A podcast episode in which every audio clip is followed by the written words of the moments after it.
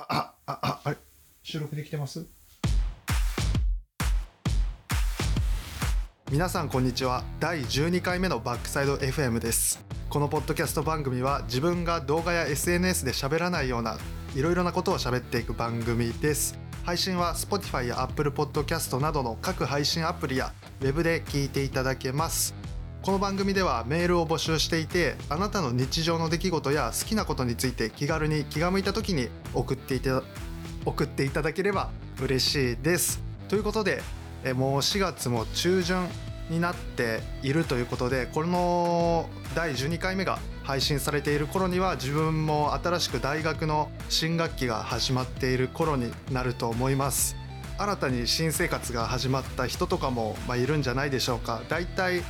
今の時期今収録しているのが3月31日なんですけど今ぐらいの時期からだいたい引っ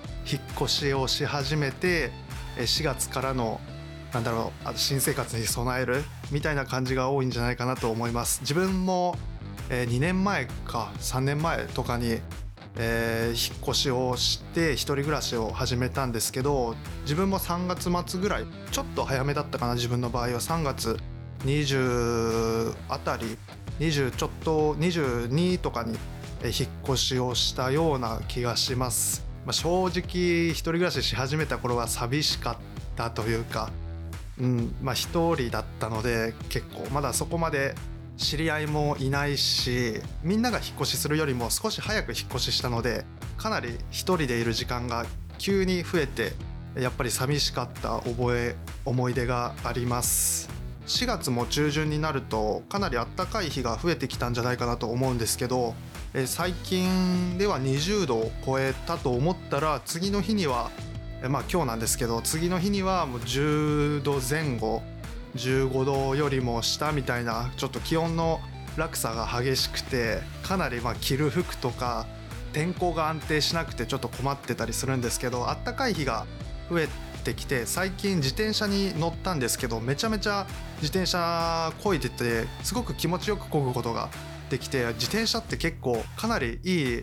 乗り物だなっていうのを最近新しく気づいて今までも自転車、まあ、高校の時は自転車通学で、えーほぼ毎日自転車に乗ってたんですけどやっぱりきついというか、えー暑いし寒い日はとにかく寒いし漕ぐのがめんどくさかったんですけどこの春に自転車に乗るのすごくいいなと思いました。ただ春だけ、えー少しこれ以上暑くなったらちょっと自転車乗るのしんどいな。自転車漕ぐだけでもやっぱり汗かいちゃうのでちょっとしんどいなって思ったり寒いとあんまり外に出て何かしようみたいな気分が起きないんでこの3月から4月にかけてのあったかい日に自転車に乗るのすごくおすすめだなと思いました。最近に自転車に乗って。最近乗ったのがもうぶっちゃけ1年前1年ぶりとかに自転車乗ったんですごく新鮮な気持ちで自転車に乗ることができました。そんな感じで第12回のバックサイド FM やっていきたいと思います。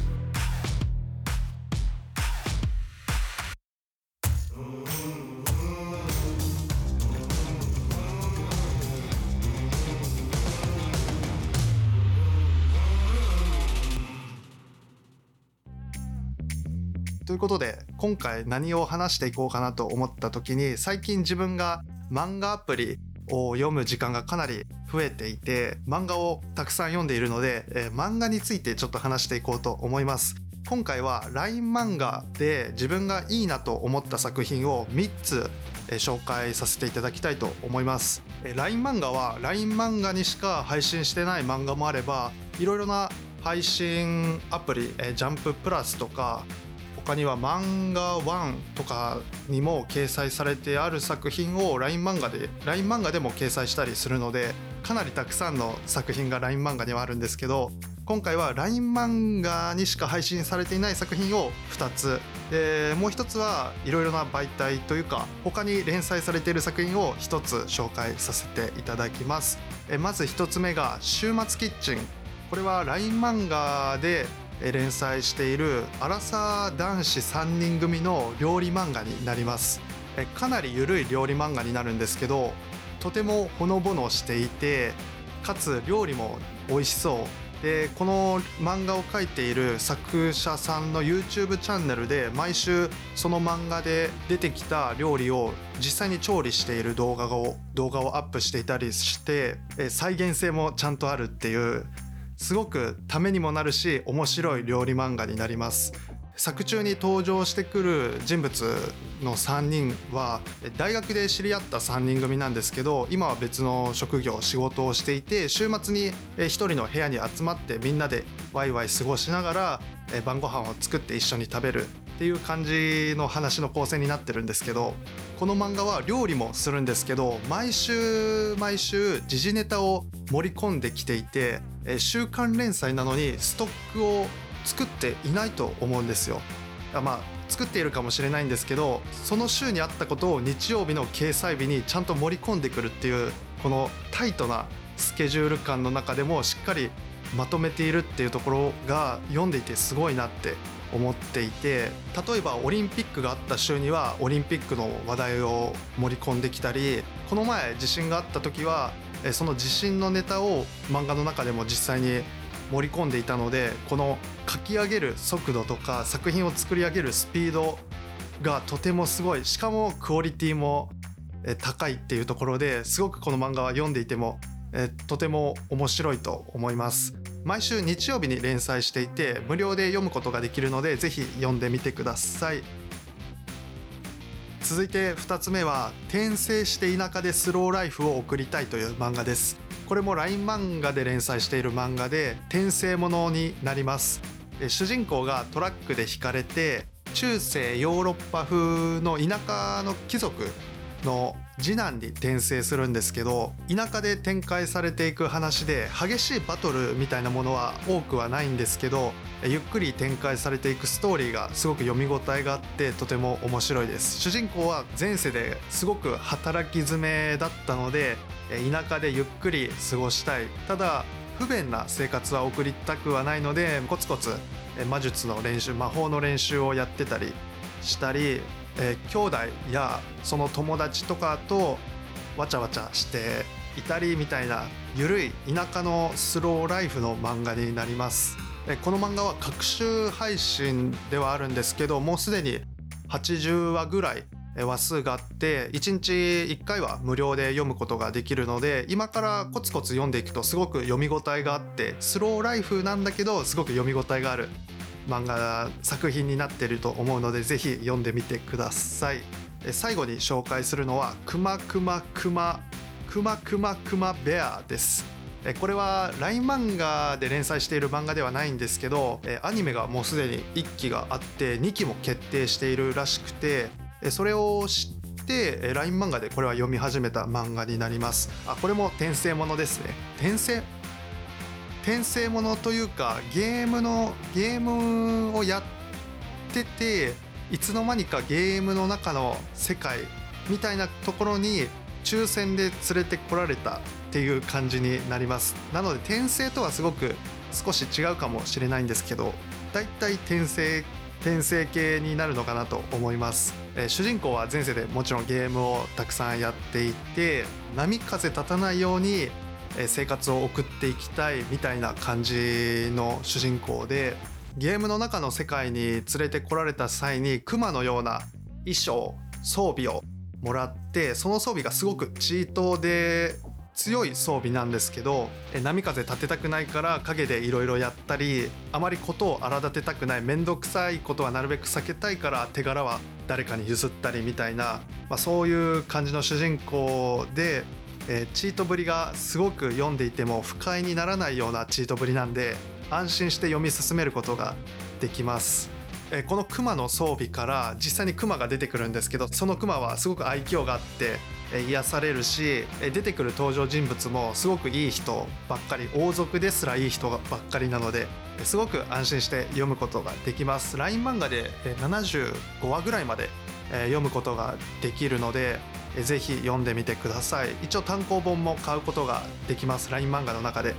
アニメも始まるということで「くまくまくまくまくまくまベア」ぜひ読んでみてください、今回は LINE 漫画の中で読める作品を紹介させていただい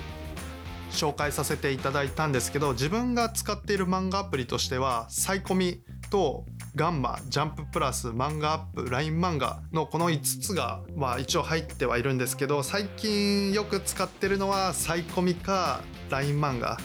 でどれも使い勝手はいいし面白い作品はたくさんあるんですけど今回は LINE 漫画の中で紹介させていただきました。機会があればまたサイコミとかガンマとかの中からあのいい作品というかおすすめの作品をお伝えできたらなと思います。でサイコミで思い出したんですけどつい最近完結した作品があってそれが「不死の楽園13人の異能」っていう作品。これはサイコミの漫画です。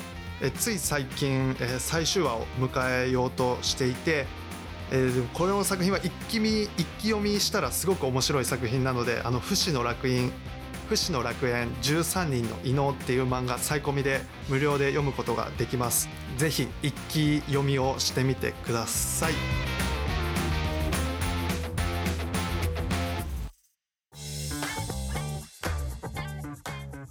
続いてアップル製品話をちょっとやっていきたいかなと思います。今回話していく Apple 製品は MacBook なんですけどつい最近 MacBook Pro 13インチ2019年モデルを Apple トレードインに出しました。先月かな？先月 MacBook Pro 16インチを購入してその購入する時に、えっと、トレード下取りとして今まで持っていた MacBook Pro 13インチを出して、最近下取りに出したんですけどその下取り出すまでの初期化の作業がすごく大変で2019年モデル OS が Big Sur だったのでそこまであの Catalina 以前よりは簡単だったんですけど OS をまず消して OS 消したのかな？とりあえず iCloud からログアウトして OS をいろいろいじって OS を再再インストールしてメモリをリセットするっていう作業があったんですけどその OS を再インストールしたのがその集荷される下取りの回収に業者さんが来る前日とかで前日の夜か。前日の夜とかで深夜に OS の再インストールをしようって思ったらそれが1時間半とか2時間ぐらいかかって、えー、その OS のインストール再インストールが終わるまで眠れないし、えー、操作もなんかちょっと複雑説明をちゃんと読まないとできないような感じだったので結構神経をすり減らして大変だったんですけど最近 MacBookPro13 インチを手放しました。これは2019年か2020年の最初に買った自分が一番最初に買った MacBook なんですけどこれでま動画を編集したり学校の課題をやったりみたいなことをやっていてファイナルカットプロを使い始めたのもこの MacBookPro13 インチが最初だったたかなと思います、え、その時の MacBookPro は、まあ、今と全然違うというかファンがすごく回ったり発熱をしたりしてたんですよ。でその13インチの MacBook を使ってあのとある会社のオフィスで作業することがあったんですけど自分の PC だけものすごくファンが回ったりとかキーボードがちょっとパチパチ高い音が鳴るシザー式じゃなくてバタフライ式のキーボードだったんでキーボードだったんで自分だけ作業音がうるさいみたいな感じで、まあ、恥ずかしかった思い出があったりとか Adobe のプレミアプロを、まあ、買って1年後とか半年ちょっと後ぐらいに使い始めたんですけど全然プレミアプロが動かなかったりフォトショップライトルームもちょっと厳しいとかそんな感じだったので性能的にはちょっと積んだ MacBook Pro にはなるんですけど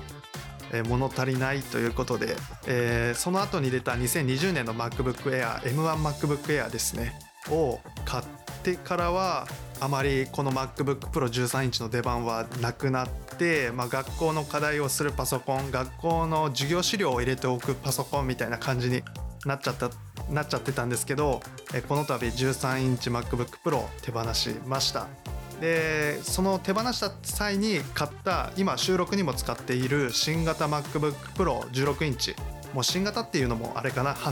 発売から半年は経っているの経っているので。最近この MacBookPro16 インチをメインとしてがっつり使っているんですけどすごく使っていて安定してるし買い替えてよかったなと思うんですけどかなり値段も高かったです、えー、性能を言ったらまあ値段がわかるかもしれないんですけど今回買ったのは M1MaxMacBook Pro の16インチで GPU を24コアでメモリを32ストレージを2テラに持ったまあちょい盛り中盛りぐらいの MacBook Pro なんですけどもすごく快適に使うことができています。ただ思うところもたくさんあって、まあ、ちょっと今からこの MacBook Pro 16インチを、まあ、ディスろうというかちょっと文句というかえ使っていて微妙だなと思うことを喋、っていこうと思います。あんまりこういうの動画にしようかなとも思ったけどちょっとするのもめんどくさいしえ難しかったのでえざっとざっと？12345とりあえず微妙なところを5つ上げていこうと思います。この新型 MacBook Pro 16インチの。えまず1つ目が文字が打ちにくいです。今までメインとして使っていた M1MacBook Air と比較してえキーボードが変わっていたりえキーボードのある下側の面がかなり分厚くなっているので、えー、ちょっと打ちにくいなと思います。文字の打ちやすさで言ったら M1MacBook Air の方が数百倍打ちやすいと思います。なのでテキスト作業をメインでするとかにはあまり向かないかなという感じです。微妙なところ2つ目がどこまで行っても M1 チップなんですよっていうところでさっきから出てきている自分が今まで使っていた M1MacBook Air の進化系 M1 チップの進化系の M1Max を積んでいる MacBook Pro なんですけど M1 チップ M1 Pro M1Max M1 Ultra で GPU 性能はそれぞれ違うんですけど CPU の性能シングルコアの CPU の性能って基本大体似たようなところにあるので使っていてそんなに性能で全然違うなと体感する場面があまりない、まあ、動画編集とか写真編集とかしているとはっきりと分かる部分はあるんですけどえあまり M1 チップから M1MAX に変えてからの驚きというか感動みたいなものは少なかったと思います。なのでどこまで行ってもこいつは M1 チップの MacBook っていう印象を抱きました。続いて微妙なところ3つ目はプロモーションテクノロジーはいらないです。自分が MacBook Pro でする作業は、まあ、テキストワークとか動画編集写真編集、まあ、こういった音声編集とかそういうところでゲームをやらないというか、まあ、ゲームができないっていうのもありますけどゲームをやらないのでこのプロモーションテクノロジーの 120Hz のディスプレイが生きる場面がない。60Hz でもできるしそんなに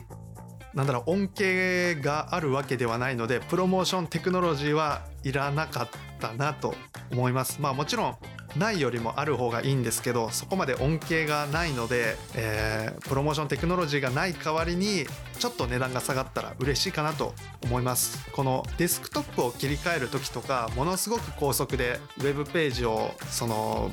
スライドさせる時には役立つかもしれないんですけどまあそんなにあってもねえっていう感じなんで、え次に微妙な点4つ目は M1MacBook Air の素晴らしさを痛感しました。この MacBookPro16 インチを買ってから。えもちろんこの MacBookPro16 インチは素晴らしいマシーンでとてもパワフルなマシーンなんですけどえ MacBook Air13 インチあの薄さあの軽さあの値段であれだけの作業を今までやっていたと思ったらこの MacBook Air とてもすごいマシンだったんだなっていうのを16インチを買ってから痛感しております。まあ、どっちがいい悪いではないんですけどこの M1MacBook はまあ素晴らしい製品なんだなっていうのを感じました。この16インチを買ってから使っていて。え続いて微妙な点5つ目が高効率コアが減っている分充電の減りが早いなっていうのを感じます、え MacBook Pro 16インチのバッテリーの時間は一応21時間ってサイトの中では書いて書いてあってえ MacBook Air が確かま18とか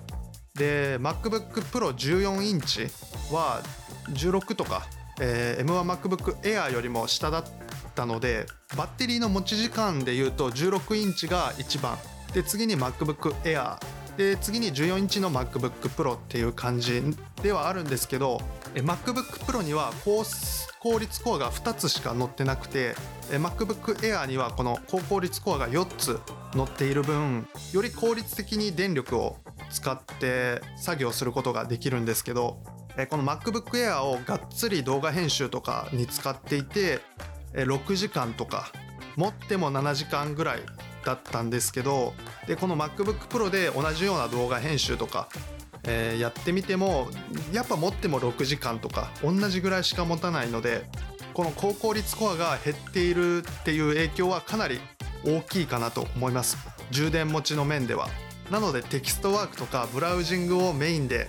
やる場合は MacBook Air むしろ MacBook Air とか iPad とかの方が向いているなと思いました。そんな感じで MacBook Pro 16インチを買って思った微妙なところを5つ挙げていったんですけど、まあ、この MacBook Pro のいいところを何個か挙げようかなと思います。まず1つ目が動画の書き出しがめちゃめちゃ早いです。Adobe Premiere Pro で 1080p の動画を書き出したんですけどだいたい MacBook Air の体感2倍ぐらい早かったと思います。それぐらいもう爆速早すぎてびっくりしました。これは、えー、2つ目が画面の広さは正義。今まで使っていたのが13インチで今回今使っているのが16インチというところで、えー、ディスプレイのインチ数が違う分それはそうなんですけど作業する時には圧倒的に16インチの方がやりやすいです。あとピクチャーインピクチャーで YouTube を再生する時とかは13インチよりも16インチの方が視認性が全然違うなっていうのを思いました、え、13インチだとちょっと YouTube のピクチャーインピクチャー再生やりにくい見にくいなと思っていたんですけど16インチはそんなことはなく、え、ピクチャーインピクチャーで再生していても全然見やすい画面だったと思います。でこの16インチ MacBook Pro とても画面が明るいです。明るいからすごく見やすい作業しやすいとも思います。ただまあ目が疲れやすいとかもまあ、あるかもしれないです。え次に安定性がすごくある。え今 Adobe のオーディションを使いながら裏で Chrome を開いてたり Chrome のタブをたくさん並べてたり Notion 動いたりっていうところをやってるんですけど安定してこの音声収録をやってくれているしえなんならまあプレミアプロ立ち上げてえ AfterEffects 立ち上げて Photoshop 立ち上げてみたいなこともできちゃうのでこの安定性はすごく、まあ、使っていても助かるなと思います。えそんな感じでしょうか？この16インチのいいところまあもっといいところはたくさんあるんですけど今回は今思いつくのはそんな感じなので以上となります。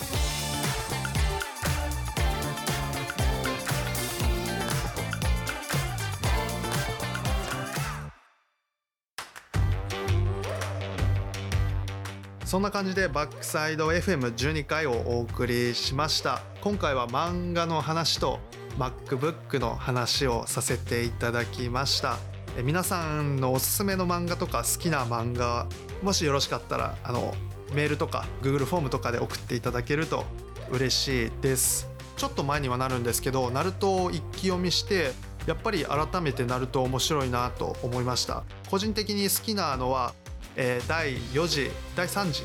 ちょっともう忘れちゃったけど、えー、任海大戦最後の方の話ですね、えー、任海大戦のところが忍術も派手だしストーリーも面白いしっていうところで任海大戦のところが自分は好きです。皆さんのおすすめの漫画お待ちしております。そんな感じでこのポッドキャスト宛てのメッセージは概要欄のメールアドレスか専用フォームまでお待ちしております。メールアドレスはすべて小文字でバックサイド FM.gmail.com 日常の話や好きなことについての話を気軽に気が向いた時に送っていただければ嬉しいです。あの以前までリニューアルした時には質問箱を置いていますよって言ったんですけどちょっと質問箱の URL を引っ張ってくる方法が分かんなくてちょっと質問箱はなくなるかもしれないです。送りやすいプラットフォームで言えば Google フォームが送りやすいかなと思うのでまあ Google フォームを選んでいただければ助かります。それでは今週もありがとうございました。また来週。